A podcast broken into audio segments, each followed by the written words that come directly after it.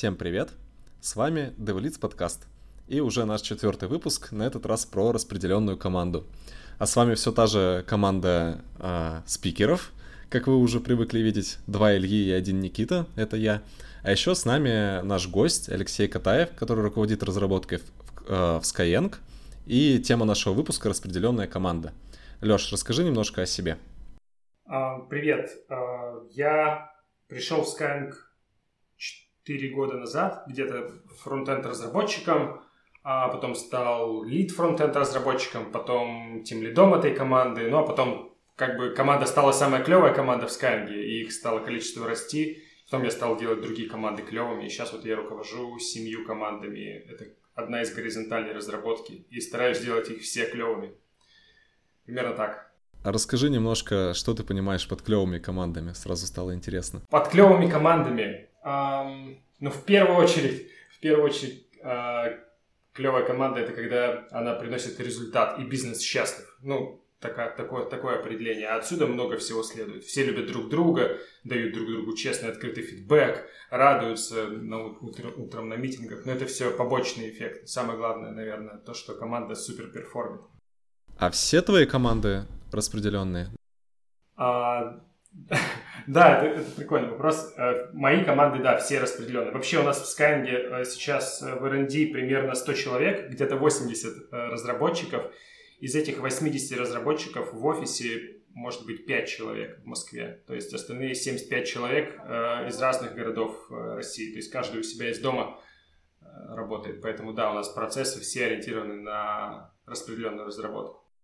Смотри, у меня тут маленький вопрос появился. А когда ты сказал, правильно ли я понял, что ты отвечаешь за то, что команды становятся лучше, там работают слаженнее, там деливерят быстрее, ну, короче, что развиваются команды, по сути? Да, все правильно. То есть у нас э, структура матричная, есть вертикали, которые отвечают за бизнес-результаты. Я отвечаю за то, чтобы команды приносили этот результат бизнесу. Ну, то есть, чтобы они были консистентные, клевые и так далее. Вот, а отсюда вопрос. Мне почему-то это очень напомнило определение, кто такой скрам-мастер. Ты не ассоциируешь себя со скрам-мастером? Нет, не ассоциирую, потому что, наверное, скрам-мастер, он...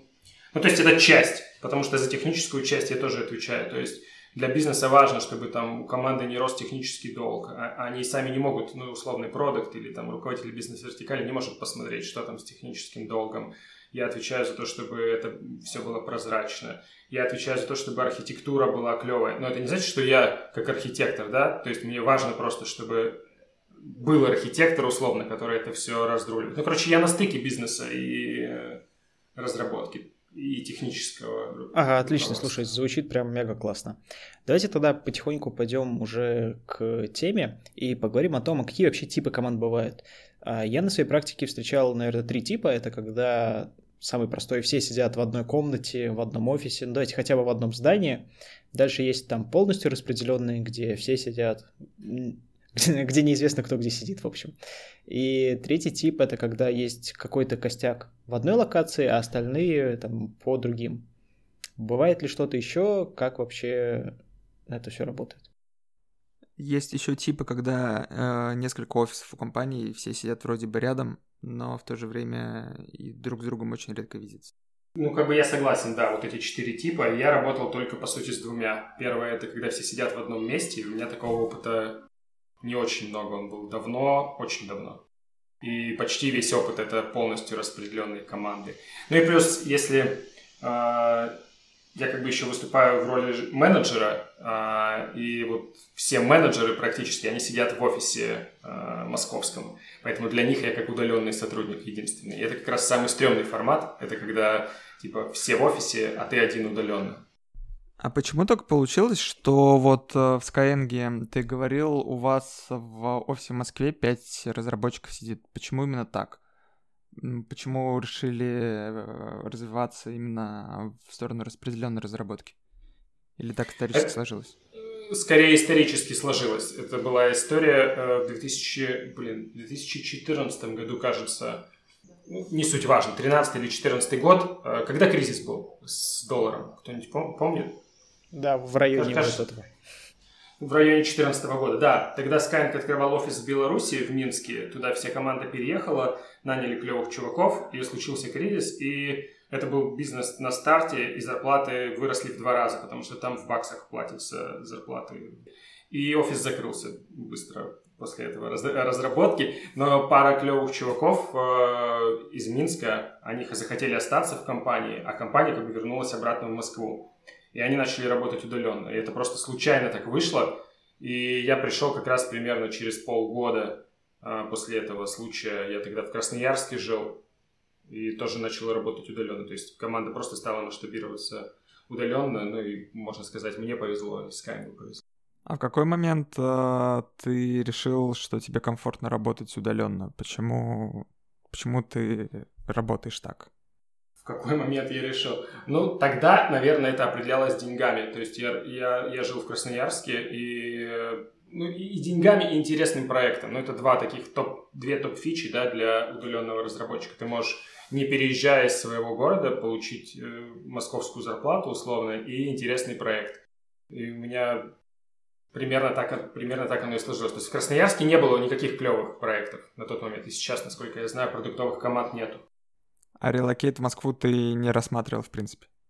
А, нет, на тот момент нет, не, не рассматривал. Мне сейчас трудно а, свой reasoning вспомнить четырехлетней давности, а, но нет, не рассматривал. То есть это было ограничение. А у меня такой вопрос тоже в эту тему. Ну, уже только с точки зрения компании, наверное, и команды. А не, не проще ли всех собрать в одной комнате? Ну, то есть кажется, что это же самое простое. Все сидят рядом, все общаются друг с другом, все там в курсе, что происходит. А когда команда распределенная, ну, это же все сложнее.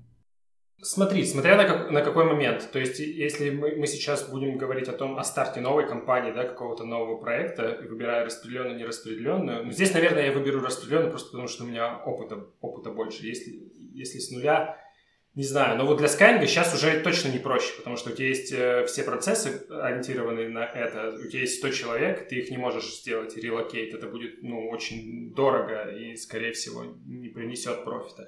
А если говорить эффективнее или неэффективнее это работает. Ну, мы не проводили АБ-тестов. Вот эта команда, которая московская, это был наш единственный эксперимент. Мы типа подумали, давайте попробуем в офисе. Вдруг оно на самом деле типа, в два раза быстрее э, ну, и эффективнее работает просто по умолчанию. Но мы не получили этого. То есть мы получили еще одну клевую команду, как ну, такую же, только, только офисную. А, но те ребята, которые к нам приходят, у нас есть э, чуваки, которые приходят, и, и до этого они всегда работали только офлайн.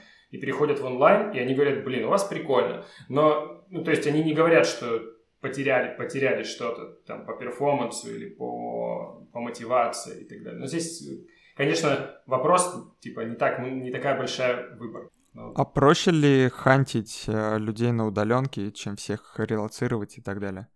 ну, безусловно, проще. То есть это один из основных профитов, наверное, сейчас э, для работодателя удаленной, удаленной работы, потому что тебе не нужно открывать миллион офисов, ты вообще практически ничем не рискуешь, то есть ты можешь хантить э, там со 100 городов России, и плюс ты предлагаешь ну, типа, супер условия по сравнению с теми условиями, которые они получают в, в регионе, если они, ну, не работали удаленно. А среди удаленных работодателей, ну, их не так много просто, пока что. Пока что мы там практически монополист.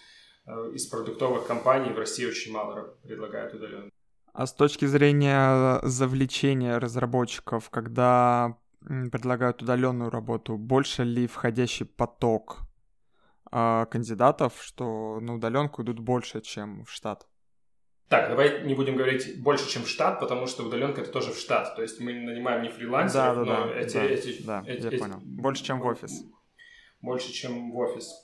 Блин, вот я сходу не могу сказать, ну то есть прямо объективные показатели по воронке я не могу сказать, потому что всегда ориентировались на удаленный найм, но я думаю, что если HR попросить, то можно такую выгрузку сделать, где мы получаем больше откликов в Москву. Но есть, кстати, люди, которые, а, ну это очень редкий кейс, которые присылают условно резюме, а потом говорят, а, у вас удаленно, мы тогда не будем. Но это, типа, это неинтересно, но это очень, очень редко.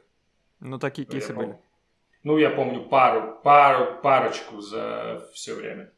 Давайте там про подбор мы еще чуть позже поговорим, а давайте все же пока в целом про такой формат. А есть какие-нибудь явные преимущества распределенной команды, когда у тебя много людей находится в разных местах? Ну, не знаю, может быть, это более комфортно, может быть, ну, может быть, дешевле для компании, может, еще что-то. Смотри, здесь важно понять, э, с какой точки зрения мы смотрим. С точки зрения разработчика или с точки зрения компании. Это будут разные профиты. Давай сначала с точки зрения компании, а потом еще с точки зрения разработчика. Окей, давай с точки зрения компании. Ну, во-первых, найм. Мы уже поговорили про найм. Во-вторых, я э, люблю говорить, что удержание тоже работает, потому что если мы наняли чувака, предложив ему суперинтересный проект, то ему и уходить некуда, по сути, потому что у него в городе ничего нет, а удаленно никто ничего не предлагает. А, и дальше, если говорить о компании, то, ну да, наверное, это экономия денег, то есть ты не открываешь офисы, ты там, не знаю, не снимаешь эти офисы, ну, не знаю, я не думаю, что это супер большой профит, наверное, это просто гораздо удобнее масштабировать, э, масштабировать разработку. То есть тебе условно вырасти со 100 до 500 разработчиков, у тебя не возникает никаких инфраструктурных проблем. У тебя возникает куча менеджерских, управленческих проблем там каких-то, но хотя бы тебе не нужно искать стулья и принтеры, и переговорки, и вот это все. Вот. И, наверное, еще для бизнеса важная штука, то, что у тебя смещается фокус, вот это, ну, наверное, еще будем об этом обязательно говорить, это то, что называется «а как я буду контролировать, что они работают?», у тебя всегда смещается фокус с э, процесса на результат, ну, то есть он, безусловно, смещается сразу, потому что ты сразу начинаешь задумываться о том, а что делают твои ребята и как посмотреть, что они делают что-то. В офисе как бы тоже хорошо бы, если бы у тебя этот вопрос возникал, но у тебя успокаивает то, что ты видишь, вот они все сидят, вот они, вот они работают, и у тебя меньше фокуса именно на на результате. Мне да, кажется, это, что кстати, это хороший тезис. И, и, и за счет этого ты выстраиваешь, ну, все процессы вынужден выстраивать более-менее четко, чтобы было прозрачно, чтобы ты понимал, видел все. И эти же процессы можно переносить в офлайн, просто в офлайне у тебя меньше необходимости в этих процессах. Ну, вот примерно так я Ага, да, слушай, классно. Да, мы точно про контроль и вот как понять, что человек вообще работает тоже поговорим сегодня. А давай еще попробуем про сотрудника. То есть в чем для него преимущество работы в распределенной команде, там где-нибудь, не знаю, из дома, не из дома, может, из коворкинга. Как, как это вообще? Ну, ну во-первых, это свобода. Свобода, э, где работать и под где, ну, можно много понимать. Ты можешь переехать в удобный тебе город, ты можешь остаться в своем городе, кто-то там не может э, оставить родителей или еще кого-то. Ну, что, всякие разные есть кейсы, когда ты остаешься в своем городе. Ты можешь работать у себя в кабинете, в коворкинге. На пляже это на самом деле очень редкий кейс, то есть он чаще вот в всяких конференциях и так далее участвует, но на самом деле очень редко люди работают с пляжа, чаще всего они работают из кухни или из кабинета. Коворкинг, кстати, тоже ну, не очень большой популярностью пользуется среди разработчиков. А во-вторых, это свобода когда работать. То есть ты можешь начинать, ну, в принципе, ты и в офис можешь приходить к 11, да, сейчас в IT, в IT-компаниях, наверное, де-факто стандарт, но здесь ты можешь работать хоть с трех, хоть ночью. Ты можешь э, 2 часа, если тебе днем для продуктивности требуется 2 часа поспать, ты можешь поспать 2 часа. В офисе это ну, тяжело сделать. То есть если у тебя фокус там, на результат, а не на процесс. Ну и плюс инфраструктуру ты делаешь удобную тебе. У тебя нету там, э, ну, меня возьмем, например, печенье, да, которое там в офисе для всех есть, и там углеводы. Ты можешь себе дома обеспечить там а, нужную тебе еду, огромный монитор, удобный стол, такое кресло, как тебе нужно. Ну, в общем, ты подстраиваешь инфраструктуру под себя. Большой плюс. Маленький вопрос, а ты работаешь все время из дома или из коворкинга, из кафе?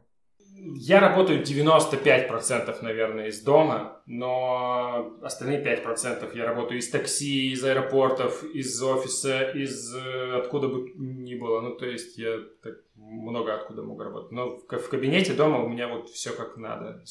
Вот такой вопрос. А ведь есть и минусы удаленной работы для сотрудника, такие как отсутствие общения и так далее.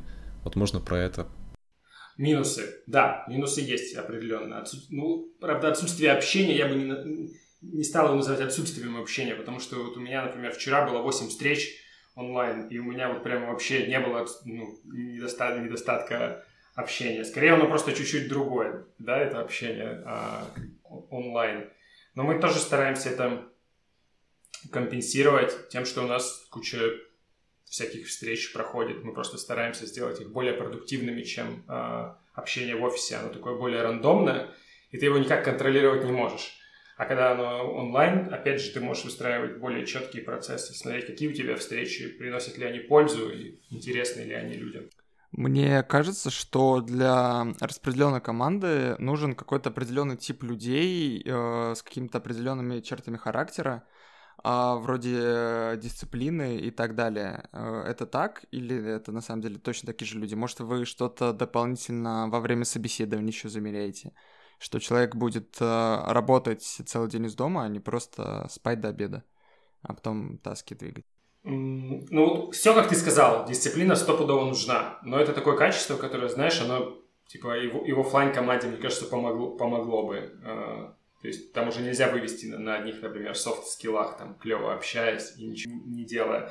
И да, с, мы стараемся, конечно, на собеседовании это как-то увидеть, а, в основном по мотивации, то есть мы спрашиваем, зачем ты приходишь к нам в компанию, и мы хотим, чтобы он приходил именно к нам, именно делать проекты, а не потому что он устал. Просто есть, такой, есть такая категория людей, которые думают, что удаленка это такой типа easy, ну типа easy mode, когда ты можешь там что-то поделать, остальное время отдыхать или там э, расслабляться. Но иногда такие люди попадают все-таки, то есть мы их нанимаем, но это прямо вот в первые две недели понятно. У нас прямо вообще не изи. Ну, в плане, мы все фигачим, и если ты не фигачишь, то это видно сразу. А, то есть вы замеряете уже по результату, получается, и во время испытательного срока понимаете, подходит ли вам человек и подходит ли ему, в принципе, удаленная работа. Да, причем результат, там, ты знаешь, это не какие-то даже ну, то есть это видно настолько, что тебе не нужны даже объективные метрики, тебе не нужно мерить там его оверспенд или количество тикетов, которые он закрыл, или что он там рассказал о том, что сделано. Это просто на дейли видно, ну, как бы по, по, по, по человеку. У нас, кстати, был кейс, когда чувак устроился к нам, а, работая при этом в другом месте, и он реально думал, что, типа, он сможет, ну, типа, две работы. Мы это как бы поняли на следующий же день после Прикольно. А отличается ли как-то подбор в распределенную команду от э, набора людей в офис, или это точно такой же процесс, те же самые собеседования? Те же самые собеседования, наверное, только онлайн. Вот как мы сейчас с вами разговариваем, там есть несколько нюансов. А, во-первых, а, они проводят, ну, а, на мой взгляд, они комфортнее. То есть я проводил несколько в общем, у меня опыт проведения онлайн-собеседований примерно, там, не знаю, в 100x больше, чем офлайн. И мне супер комфортнее, потому что я у себя из дома. И мне все удобно. Мне не нужно там э, сидеть, ждать чувака, потом его встречать, показывать ему офис. Есть вот этот геморрой. Чувак тоже едет туда час где-то на метро, сидит на диванчике, ждет, пока я его найду. Потом мы ищем вместе переговорку. Ну, это, это все лишний геморрой. Э, как здесь все происходит? Мы договариваемся, там 18.00 у нас собеседование, я скидаю ссылочку, и все, мы уже э, начинаем э, разговаривать, а в 19, там, 10 мы уже закончили. И я думаю, что и всем собеседуемым тоже гораздо комфортнее из своего дома, они просто себя увереннее чувствуют, чем... Ну, то есть они могут в любой момент дропнуть звонок, например. Мне кажется, вселяет, вселяет уверенность. Из офиса ты не сможешь быстро сбежать.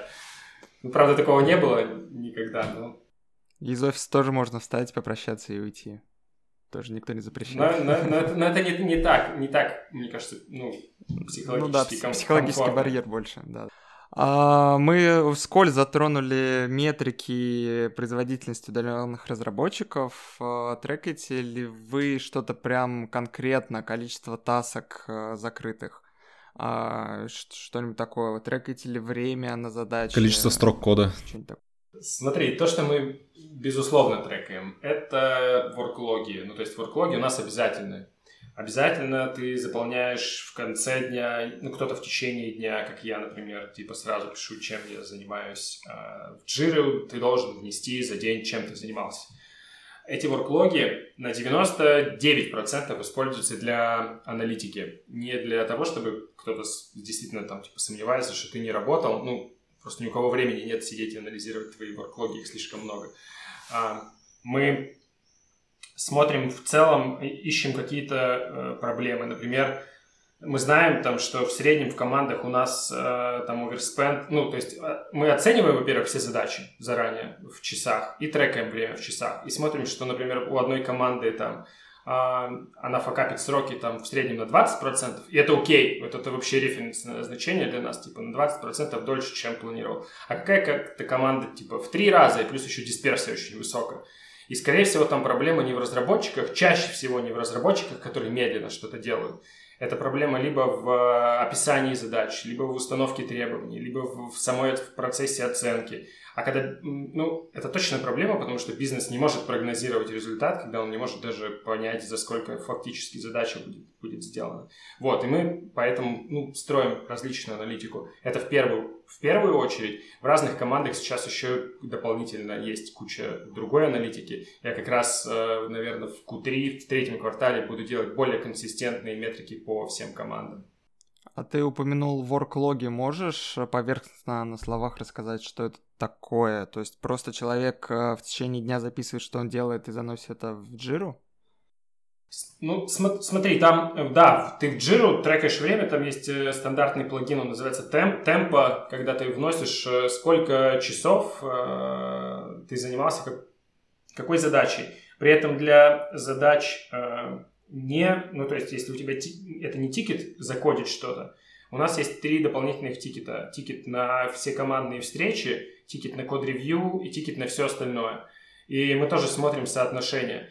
Типа вот в этой команде, например, она там делает 10% код-ревью, а в этой там 30%. Ну там скорее мы смотрим на то, сколько общения занимает. Оно у нас там в среднем занимает 30% по командам. А, то есть 30% общения, примерно 70% для разработчика это код. У меня появилось два, два вопроса, как это выглядит в самой джире, то есть это общая доска на всех разработчиков, или у каждого разработчика своя доска, ну вот чисто физически, как это в джире можно организовать? Общая, общая доска на, на команду это канбан, просто где ты видишь все задачки по статусам, и, от, и плюс у каждого разработчика есть дашборд, там задачи, которые я делаю сейчас, и дополнительные задачи, куда трекать время. А, то есть на каждого разработчика заводится отдельная доска, куда он в течение дня пишет, что а, с часу до двух я сидел на встрече, с трех до четырех я писал код и так далее. Ну, там не нужна отдельная доска, ты делаешь один дашборд, и там можно настроить, mm-hmm. типа, по текущему пользователю. Тебе не нужно клонировать каждый раз доску. Одна доска, каждый ее видит просто, ну, свои задачи. Mm-hmm. В такие моменты вспоминаю, что а... мы темлицкий подкаст, сидим, обсуждаем доски в жире. все как должно быть. У меня, кстати, вопрос в эту тему. Ну, окей, вот человек там логирует как-то свою работу, что-то делает. А как, ну, а как понять, что он правда работает там в полную силу, работает так, ну, давай так, не в полную силу, но хотя бы в необходимую нам. Что он что-то делает, он же может там написать, что там 6 часов был на встрече. Чё? Что мне мешает поставить э, время, что я работал с часу до пяти, на самом деле с двух до четырех я да, ходил да. по парку гулял.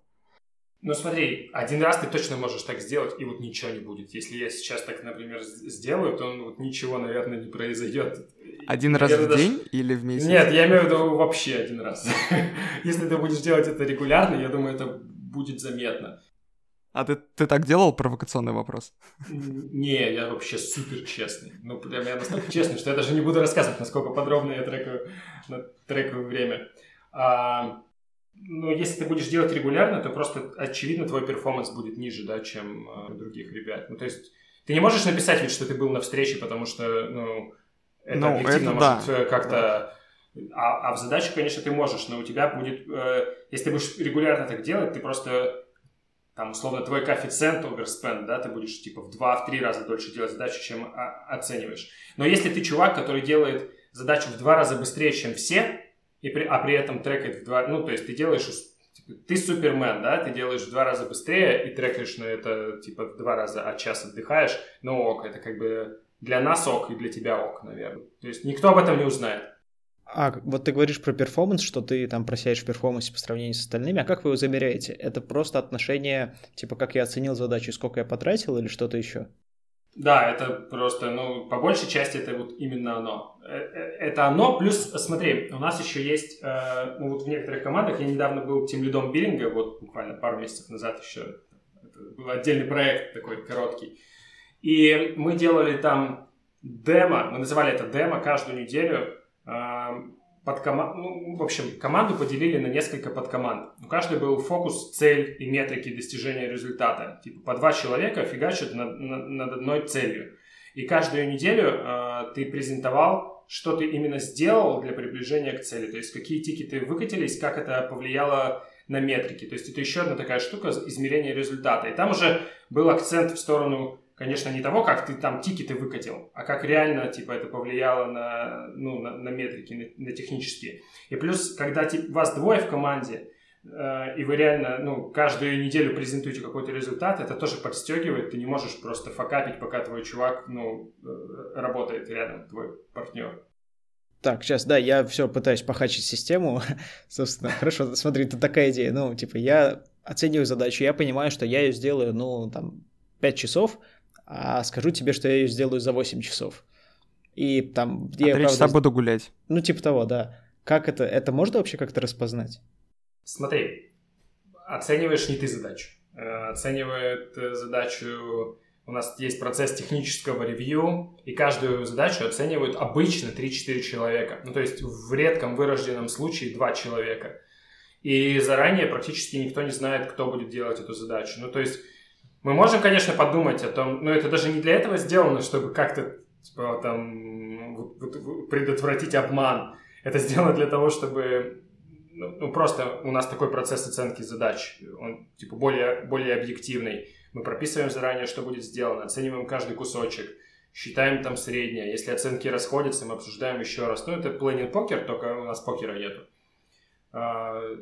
Ну и да, поэтому у тебя не получится в одного, тебе нужно будет со всей командой договориться, что давайте, типа, мы будем сроки в полтора раза. Ну, это, наверное, нереально сделать. А давай тогда чуть про структуру команды. Как выглядит вот такая команда? Это четыре технаря прям будут оценивать? Ну, в смысле, не знаю, это будет одна Давай сейчас более точный пример. Ну, типа, если мобильная команда, там есть iOS, Android, там какой-нибудь бэкэндщик и еще ребята. Вот это они оценивают между собой, или это там, например, три Android-разработчика оценивают задачу Android? Как это выглядит? А, смотри, я в основном тем лидил, и сейчас у меня все команды — это веб-команды. Ну, то есть э, без, э, без мобайл. Мобайл в отдельной горизонтали. И э, команды практически все на 80% состоят из full stack разработчиков. Ну, либо это full stack как бы в сторону фронтенда, либо full stack в сторону бэкенда, но все равно фронтендеров, отдельно бэкендеров их э, меньшая часть, типа 20%, наверное. И выбираются вот эти люди, они выбираются по...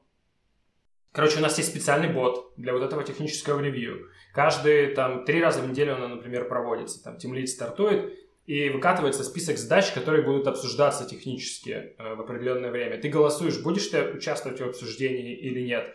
Ты выбираешь, исходя из того, что либо у тебя есть value и какая-то экспертиза, чтобы ну, добавить в это обсуждение, либо тебе очень интересно, как это работает, просто тоже поучаствовать. Там есть лимит, типа нельзя больше четырех человек на задачу. Вот. Ну и это обычно типа самое интересное обсуждение. То есть вас трое-четверо собираются, кто-то модерирует эту встречу, один – а, спрашивают у каждого, что он думает, вы декомпозируете, потом вместе оцениваете. Ну и правильно ли я тебя понял, что тот человек, который будет в итоге делать эту задачу, он может даже не привлекаться на этапе оценки. Ну, то есть, потому что неизвестно просто.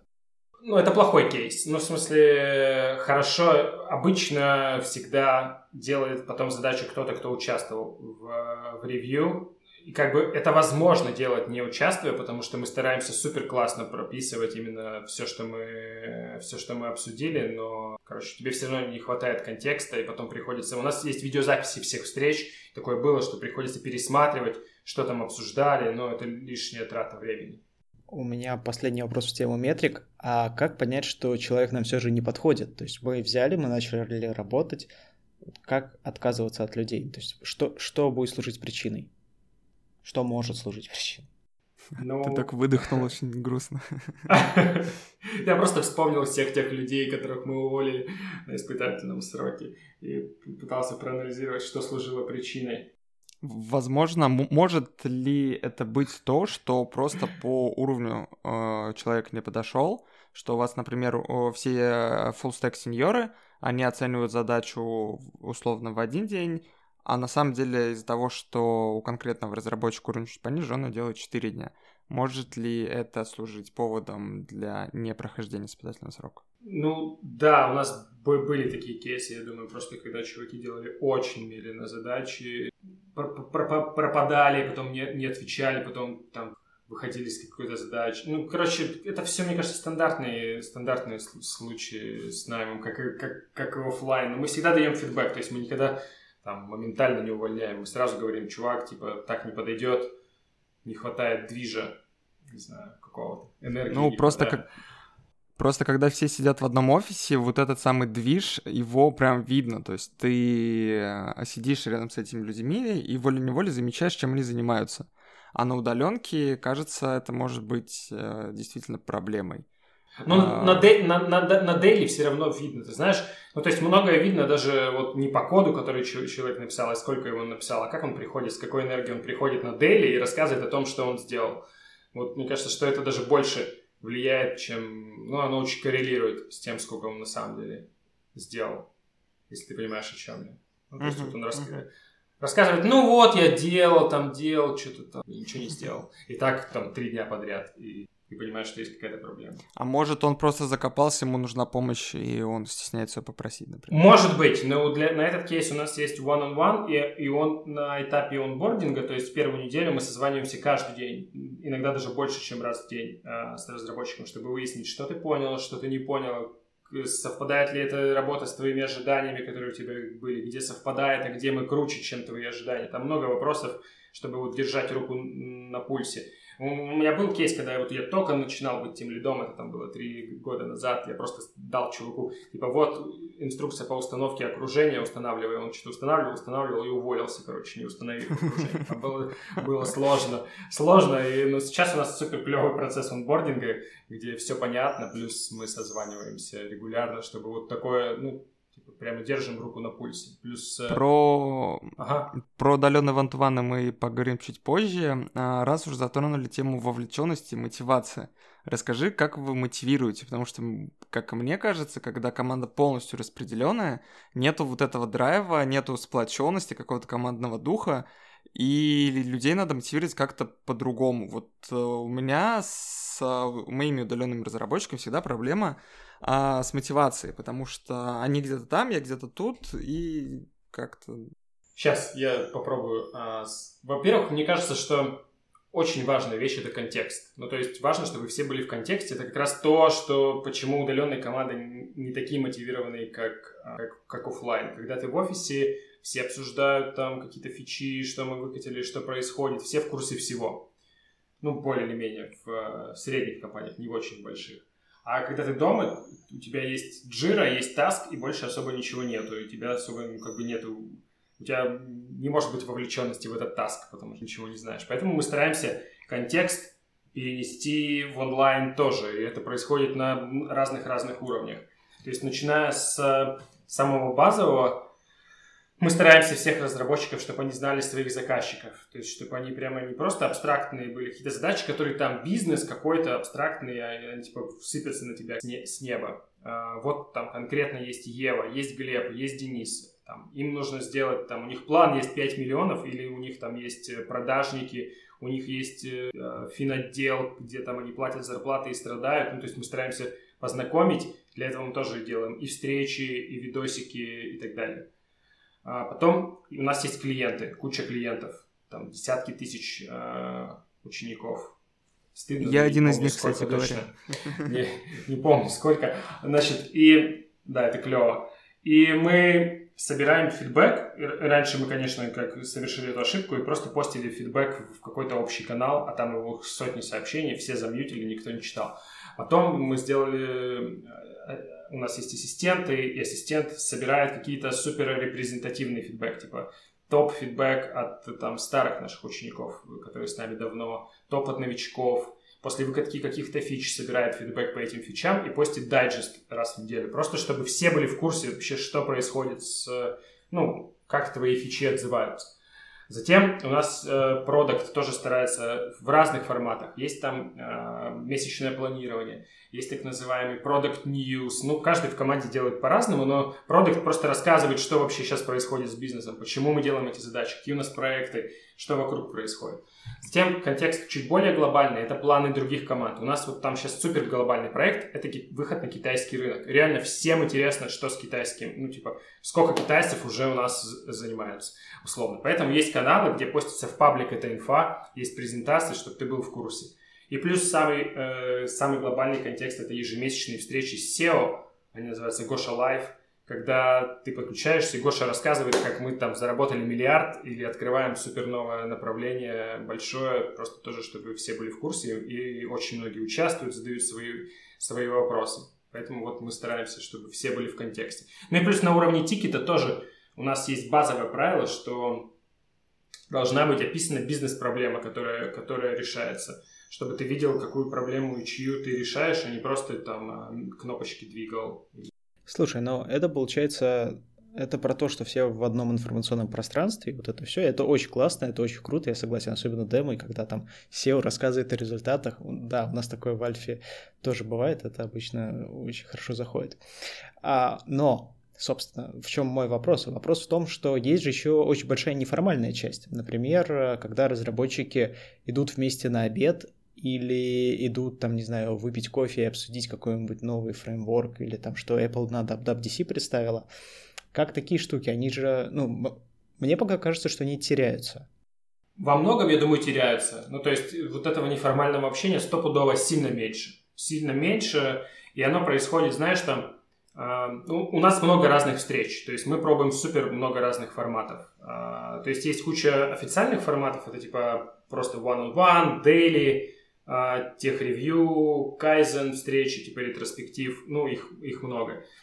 В них тоже есть какое-то неформальное а, общение, естественно, там, перед дейли, когда все собираются, но еще не все пришли, или там после, даже, даже на демо оно, оно, оно есть. Но плюс есть всякие неформальные встречи, типа там книжные клубы, клубы путешественников, где чуваки собираются, там кто откуда работает, и, а, так, что же еще? Я просто в них не участвую, я больше работаю, поэтому сходу не могу придумать, но они точно, точно, точно есть всякие такие форматы. Где-то даже а, были специальные встречи а, в некоторых командах, я видел, где люди просто рассказывали о своих хобби, типа не связанных с работой, там по 15 минут делали мини, мини-презентации. Мы такие же презентации делали, на, когда встречались офлайн. У нас есть офлайн выезды, если мы можем сейчас перейти к этой теме, я могу рассказать, как. Давай, наверное, сейчас чуть-чуть позже.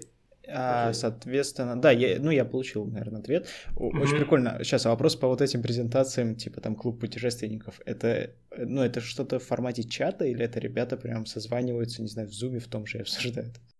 Ну, вот тот, который о путешественниках, это в формате чата, они пиш... Э, там обмениваются какими-то своими опытом, кто где работал, где круче работать, и там даже есть какой-то аналог каучсерфинга, типа, когда ты можешь поехать к кому-то в другой город, ну, в общем, как-то так.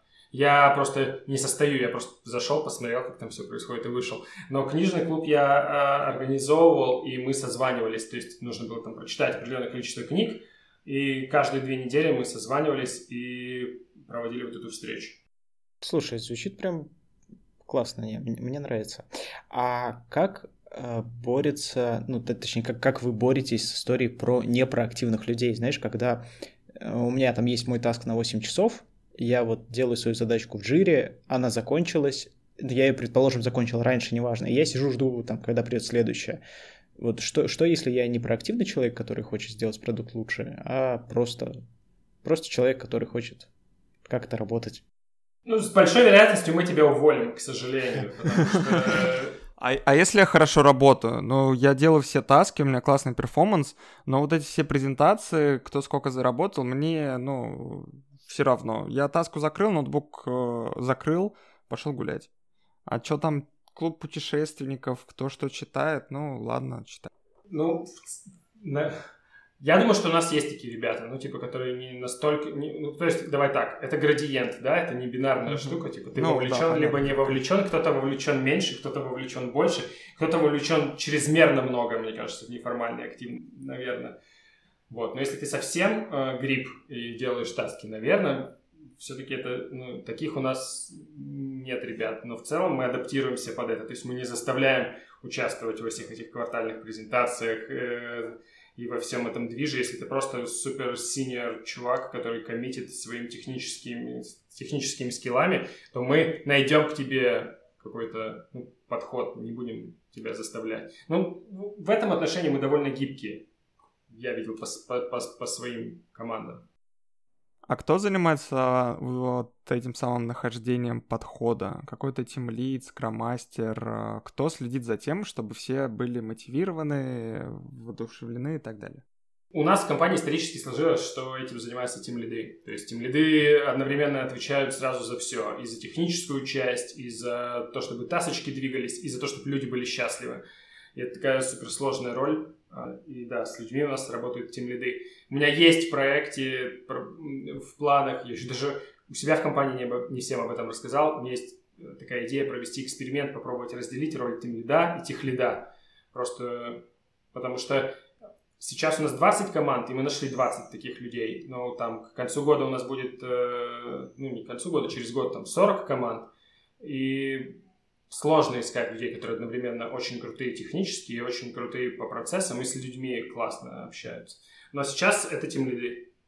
А у вас тем лиды пишут э, код?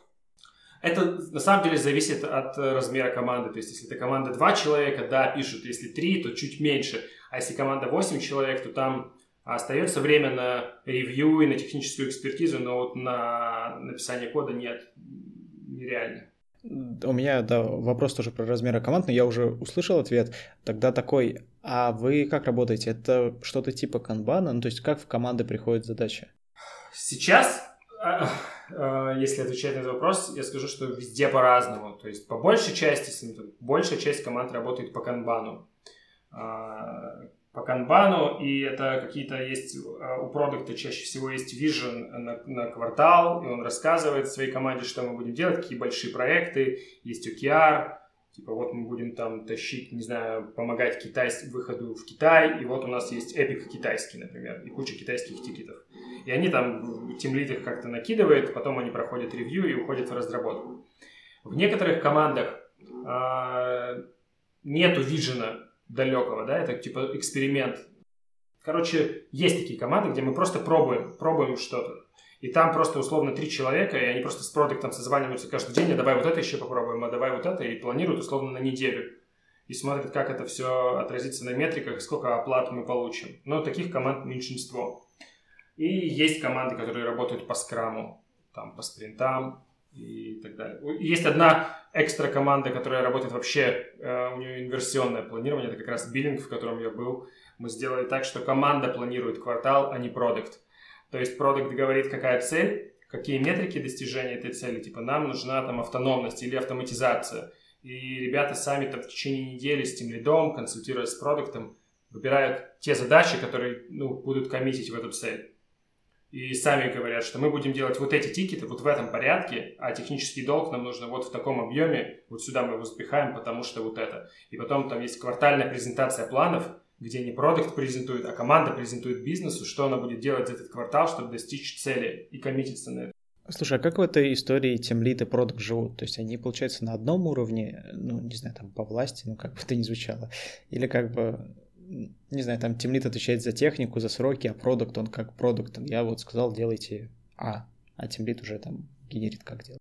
Ну, это очень, очень похоже, ну, то есть в, э, в хорошем кейсе это партнерство, где один чувак, э, прямо это такое разделение ролей. Вот ты, типа, у тебя есть вижен, там, ты договариваешься с другими продуктами, ты знаешь, что нам э, надо э, с бизнесовой точки зрения, это продукт а Team отвечает там за все остальное, за то, чтобы строки не факапились, за то, чтобы команда круто перформила, и они сотрудничают, и получается клево. Но это, опять же, есть такой ползунок, да, где мы переходим, а, типа, есть ползунок в сторону очень сильного тимлида и слабого продукта, и в сторону очень сильного продукта, который там гнобит и давит властью свою, свою команду. Ну, то, опять же, крайних случаев нету, но все равно оно чуть-чуть туда-сюда всегда смещается. Но лучшие команды это всегда, где сильный тимлит, сильный продукт и партнерство между ними. Это звучит прям классно. Но уволить, если спрашивать, кто может уволить разработчика, может уволить и продукт, и тимлит. Ну, если мы говорим вот про конкретно власть, да, а, но за бюджет отвечает продукт, за деньги. Окей. Okay. А давай чуть переведем в такой в, в полезный. Ну, да, я надеюсь, тут предыдущее тоже было полезно. Короче, про инструменты. Какие инструменты вы используете для коммуникации? Потому что, кажется, их достаточно много. Это, не знаю, там Telegram, Slack, может быть, может Zoom. Ну, что, что вообще? Что лучше всего? Мы точно не используем Skype, точно не используем электронную почту и точно не используем Telegram. Ну, вот это прямо три инструмента, которые мы не используем, потому что... А Telegram-то почему? Первые два понятно, а Telegram чем не угодил? Ну, Telegram, потому что есть Slack. А Telegram, он больше для, для личного общения. Ну, то есть мы можем написать друг другу в Telegram, но это вообще скорее такой редкий кейс, типа там а, нужно вызвонить, срочно связаться с кем-то, тогда Telegram. Групповое общение в Телеграме очень плохо а, разделяется на потоки, да, там нет каналов, а в Slack у нас сотни каналов, если не тысячи. Как раз там по, по своему принципу они создаются, что позволяет тебе получать только, только нужную информацию. Короче, Slack — это основной инструмент, 90% коммуникации. А, он же видео... ужасный. А? Он Slack ужасный. ужасный. Да, конечно. Блин, я всегда просто боготворил Slack. И а ты пробовал его на мобилке открывать хоть раз? Ты знаешь, я год назад удалил с мобилки Slack, и это такой принцип, э, то есть у меня его нету на мобилке, чтобы никакие уведомления никогда меня не беспокоили.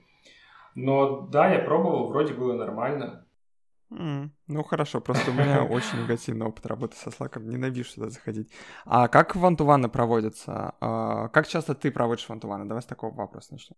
Как часто? У меня сейчас э, я провожу ван-ту-ваны с тимлидами, и это еженедельные. Э, то есть каждую неделю у меня есть среда, это день встречи. Это было вчера.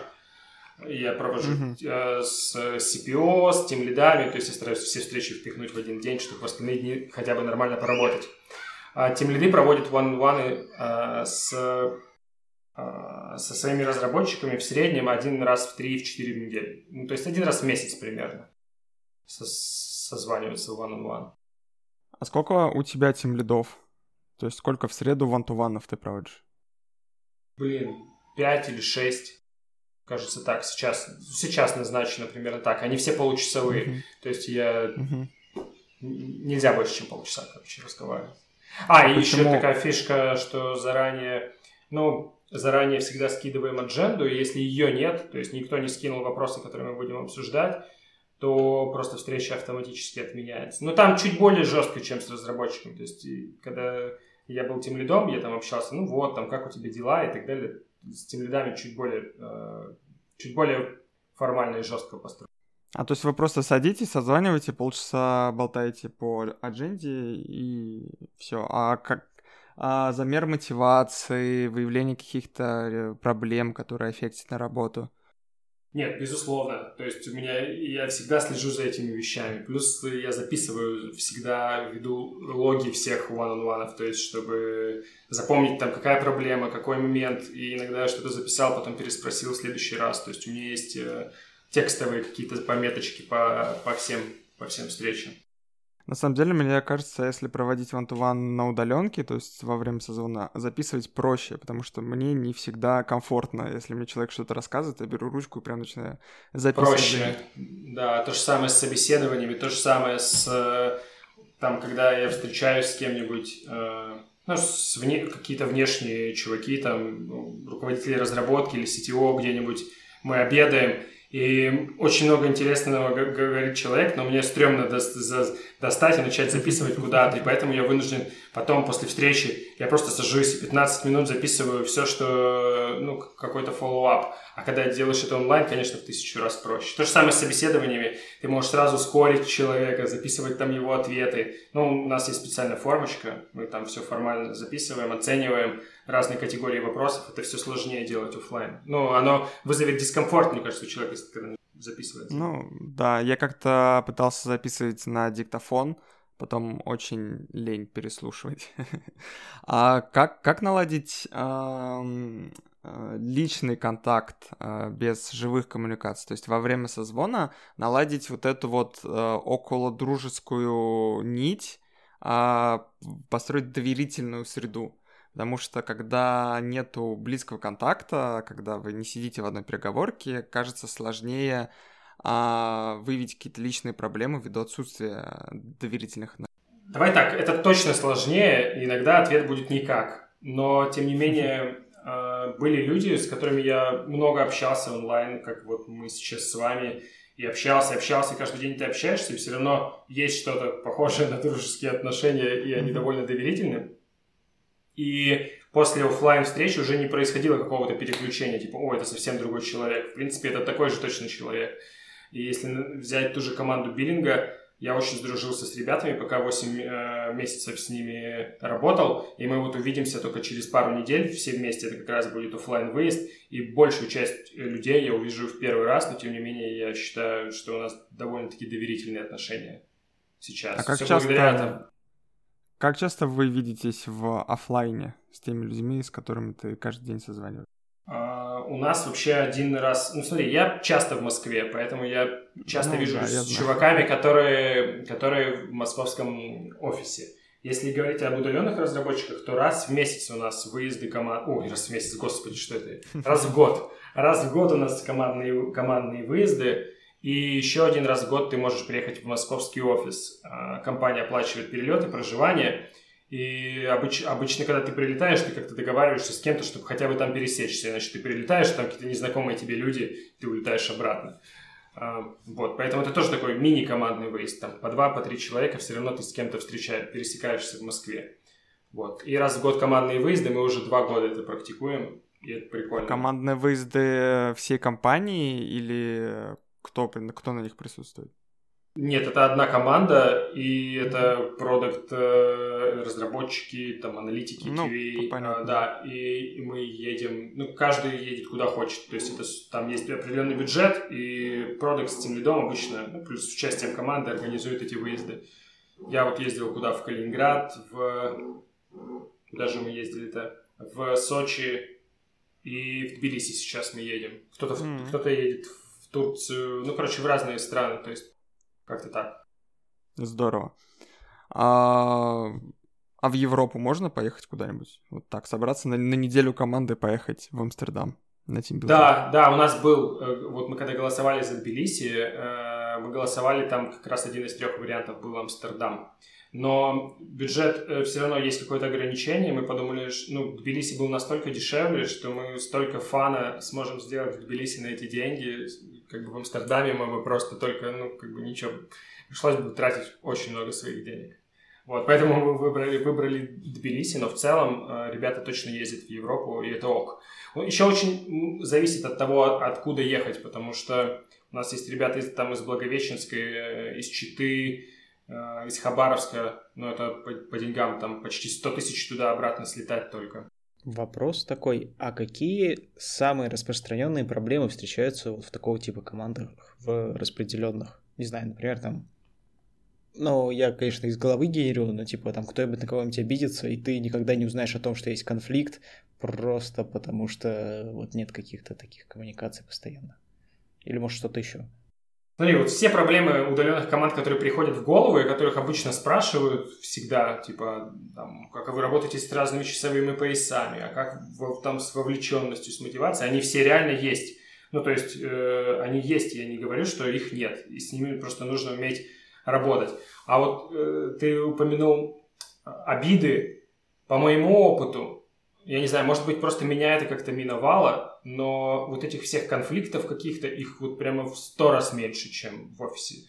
То есть мне кажется, что в офисе там есть вот это, знаешь, какие-то сплетни, там вот это все, типа кто-то там, не знаю, потому что есть всякие походы в бары, еще вот эти все вещи, и, и оно как бы, э, ну не знаю, есть среда, да, для распространения вот таких э, вещей. Где-то меньше, где-то больше в удаленной команде вот прямо в 100x меньше. Э, то есть я не помню, чтобы кто-то на кого-то обижался или кто-то с кем-то ссорился. Просто потому что, ну, короче, нету среды для распространения этого. Не знаю, может быть, мне просто повезло. А можешь дать какие-нибудь советы, вот если я, например, завтра решу делать новую удаленную команду, с чего мне нужно начать или что нужно держать в голове обязательно? Самое главное, я думаю, что ты должен делать удаленную команду, чтобы все были удаленно. То есть даже когда я вот сейчас созваниваюсь с офисными ребятами, и они все сидят в одной переговорке, а я такой типа с монитора, моя голова торчит. Вот, э, у меня большой опыт, но я все еще чувствую себя некомфортно. То есть вот это стрёмный вариант. Если ты начнешь работать удаленно, когда у тебя команда вся в офисе, ты должен договориться, что все, каждый хотя бы из своей переговорки созванивается. Это тоже будет э, более или менее комфортно, да, когда каждый, каждый из своего места. Ну и второе, это то, что все общение нужно перенести в паблик по максимуму. Во-первых, у нас там минимум приватных каналов, все, все в паблике. Плюс ты должен в Slack там, фиксировать все фоллоуапы встреч, все договоренности, все результаты всех технических ревью, чтобы не было вот этого контекста э, между людьми, когда типа не все в курсе. Ну, она поддерживает тут именно единую команду. Я думаю, это то, что в первую очередь нужно. А как это, подде... как это поддерживать вот это вот все вынесение в паблик? А, если всплывает кейс, что кто-то а, обсудил в личке, о чем-то договорились, и остальная команда не знает, это как-то пресекается, это как наказывается? Да, ну это никак не наказывается, но это стрёмный кейс, с которыми просто нужно э, разговаривать с человеком, объяснять, что это стрёмно. То есть оно потому что приводит к реальным проблемам. Если ты там обсудил с Петей Васю просто, то, наверное, об этом никто не узнает, окей. Но когда к тебе приходит, например, заказчик, вы там фиксите какие-то баги, потом выясняется, что ты там, ну, делаешь какие-то задачи, которые, не, ну, никто о них не знал. Вот всякие такие вещи, да, когда они решаются не не в паблике, ты не получаешь фидбэк э, сразу, то есть кто-то мог тебе помочь, кто-то не узнал, и, и есть какие-то потери, ну, просто мы объясняем это людям, но обычно это какая-то общая культура, которая, знаешь, если ты не создаешь новую команду, а там отпочковыванием делаешь команду, она просто сама по себе распространяется, люди понимают, как работать удаленно, что это profitable по максимуму публичности. А не возникает ли в данной парадигме проблемы, что слишком много коммуникаций? Есть куча чатиков, которые надо читать, в них еще больше тредов, которые надо читать, и за этим всем надо следить, э, смотреть все презентации, смотреть э, выступления SEO и так далее. Смотри, вот, во-первых, ничего не надо. Ну, то есть ты можешь вообще выйти из всех каналов, и мы э, пропагандируем этот принцип. У нас даже есть своя, э, как это, своя школа Skyway для сотрудников. Там курсы по управлению и так далее, и так далее, и так далее. Там есть курс по коммуникации, который проходят все новички. Я, правда, не проходил, потому что курс появился уже, когда я три года э, отработал в компании. Но там в целом есть все вот эти основные принципы. То, что ты должен подписаться только на те каналы, которые реально приносят тебе профит. Что ты не должен отвечать Uh, тут же реагировать на все обращения. Типа тебе написали, ты должен там каждые 5 секунд проверять Slack. Вот недавно у нас еще был пост, где uh, всем советовали отключить уведомления в Slack, сделать красный Notify такого же цвета, как тема Slack, чтобы оно тебя не раздражало. И, в общем, все о продуктивности. А, ну, то есть мы стараемся распространять вот это то, что а, а, а если говорить о слишком много встреч, то мне кажется, что э, в онлайне как раз вот этих встреч их, ну, они более, э, они короче, у них есть адженда, а ты знаешь, во сколько они начинаются. То есть в офлайне очень много хаоса, когда к тебе подходит Глеб и говорит, чувак, давай поговорим с тобой 15 минут. Потом подходит там Петя и говорит, давай 20 минут переговорим. И ты весь день, блин, переговорил со всеми и ничего не сделал. А что делать, если надо решить какой-то вопрос очень срочно, а у всех э, нотификации выключены? Ну, смотри, если ты ставишь DND, там есть send notification в Slack, типа через DND э, отправить. Но если прямо очень срочно, ты можешь позвонить, конечно, если что-то упало. То есть у нас есть э, у каждой команды ну не у каждой, давай так, у многих команд есть э, такой файлик, типа что делать, если все упало. И там всегда есть э, список действий, которые ты должен сделать, и там всегда указаны emergency телефоны людей, у которых есть рутовый доступ, э, инфраинженеров и так далее. Ну и плюс Ops у нас установлен еще на этот случай. Прикольно было бы их печатать на бумаге, такая красная книжечка, просто чтобы у всех на, на столе лежало, что делать, если все упало. Открываешь там бежать. А, хорошо, давайте тогда поговорим на такую тему. А, есть ли какие-нибудь лайфхаки вот из твоего опыта по построению удаленных команд? А, что можешь порекомендовать? Кажется, мы только что про это говорили, лишь нет? Да, мне тоже кажется, что я все это время Может быть, что-нибудь еще. Я просто в план выпуска чуть залип. Сейчас, я думаю, команд. Не, наверное, так сходу А давай, ты, давай посмотрим на это со стороны тимлида. Какими скиллами должен обладать тимлид, чтобы руководить э, удаленными командами? Я думаю, это очень близко к, э, к офлайн. Ну, типа, чувак должен быть... Ну, как я уже говорил, у нас тимлид должен отвечать сразу за все. Он должен уметь общаться с людьми, он должен быть супер технический чувак, и еще понимать, как процессы работают, и как это все... Как построить а, систему, да, которая перформит. Но это все довольно сложно. Но я думаю, что там нет особой удаленной специфики. Ну, никакой. Я думаю, что клевый тимлит офлайн сможет быть клевым тимлидом в распределенной команде тоже. Угу. Здорово. Да, давайте про такую штуку. Я, я не придумал, как ее назвать одним словом, это там не privacy, ничего не такое, но как избежать того, что у тебя там кто-нибудь из работников будет, не знаю, какие-нибудь данные продавать или что-нибудь еще. То есть они же все далеко, ты не знаешь, где они работают, в каких условиях. Там кто-нибудь сидит в кафе по небезопасному Wi-Fi, и пока он там общается, у него исходники с, с компа утянули, ну, например что-нибудь вообще такое есть, безопасность повышенная, как не знаю. Угу. Смотри, раньше вообще было все на пофиг. Ну, то есть э, в какой-то момент э, все было на пофиг, ты мог там, э, получал доступ к, к там, почти всем репозиториям, у нас сейчас там почти три сотни, рутовые доступы тоже выдавались. Потом в какой-то момент, когда компания стала больше, мы реально поняли, что это есть проблема. После каких-то, наверное, факапов, их было пара, конечно, мы стали этим заниматься. Все sensitive штуки переехали в, под VPN, они все теперь, ну, все тестинги и многие ресурсы, типа Jenkins, ты не можешь без VPN зайти. А в GitHub у всех обязательно двухфакторная авторизация, плюс есть э, контроль э, через э, конфиги Ansible ты видишь, у кого какой доступ к какому серверу. Ну, то есть там был какой-то один момент, когда у всех все доступы отобрали, и ты должен был подавать заявку на куда ты имеешь право катить, к чему ты имеешь доступ. Ну, короче, мы сделали ревизию. Сейчас у нас есть даже отдельный человек, который отвечает за безопасность. Я не скажу, что все очень жестко, как в банках, наверное, но мы работаем над э, этой историей. Ага, и давай еще момент про часовые пояса. Как вы с этим работаете? Бывает ли там большие какие-то разницы, крупные, или все работают плюс-минус, не знаю, там плюс-минус два часа? Ну, большая часть большая часть работает плюс-минус 2 часа от Москвы. И это вообще не вызывает проблем. То есть это даже не то чтобы проблем. Э, ну, то есть ты этого даже не ощущаешь, что есть что-то. Единственный геморрой – это все время переводить время. Вот для меня. У меня Калининград минус один. Каждый раз, когда я назначаю встречу, мне приходится производить вот это арифметическое действие. А, и раз в месяц я факаплю, конечно, и на час раньше или позже прихожу на встречу. Или думаю, а, блин, а я уже перевел или не перевел. А, да, э, значит, плюс-минус 2, в принципе, проблем нету. Даже 3 и 4 я из Красноярска работал, тоже окей. Но вот когда э, ты работаешь дальше, Благовещенск сегодня мне что-то, я уже упомянул Благовещенск, то возникают проблемы. То есть у тебя там уже вечер, а ребята утром на стендап собираются. И тогда мы просто договариваемся. Ну, то есть это конкретные кейсы, с которыми мы работаем. Типа, давайте мы там встречу назначим пораньше, или там в команде биллинга мы, например, не проводим встречи после часа дня. Ну, то есть все командные встречи до часа дня, а после их просто нет, потому что чувак спать пошел уже.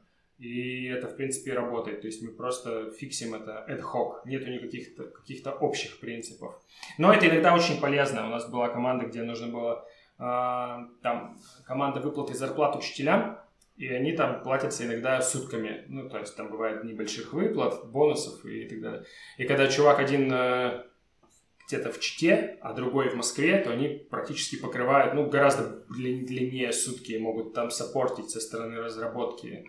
Ну, это иногда бывает очень удобно, когда кто-то может задержаться до очень позднего времени. А ты себе дома еще не повесила очень много часов а, с разными, с разным временем, чтобы смотреть, в каком часовом поясе сколько времени? Как не, на бирже? Нет, нету такого. Мне даже предлагали, э, кто-то предлагал, типа, ты живи по московскому времени, в принципе. Но я понял, что все равно я тут у себя в городе взаимодействую с разными какими-то людьми, другими, типа там, не знаю, автосервисов, поэтому тоже будет такой же точно геморрой. Но нет, у меня нету. Я хочу себе телек повесить с какими-нибудь метриками или со своим планом квартальным. Вот у меня все идея что-нибудь повесить большое, мотивирует. Ты можешь попробовать mm. распечатать его. Распечатать не, не интересно, ну можно, конечно. Распечатать реал-тайм графики. Ну не так понтово, не так понтово, ты не сможешь типа запостить это в каналчик, похвастаться, вот у меня телек с метрикой. Не, а знаете, как в этих фильмах старых, когда у тебя есть такой один принтер, он полотно постоянно печатает, и там постоянно график меняется, и у тебя там вся комната в бумаге завалена, с балкона там свисает, не знаю. А я... А... Давай, Илья, давай ты. А, я знаю, ты часто летаешь в Москву, в Питер. Не устал от а, поездок периодически?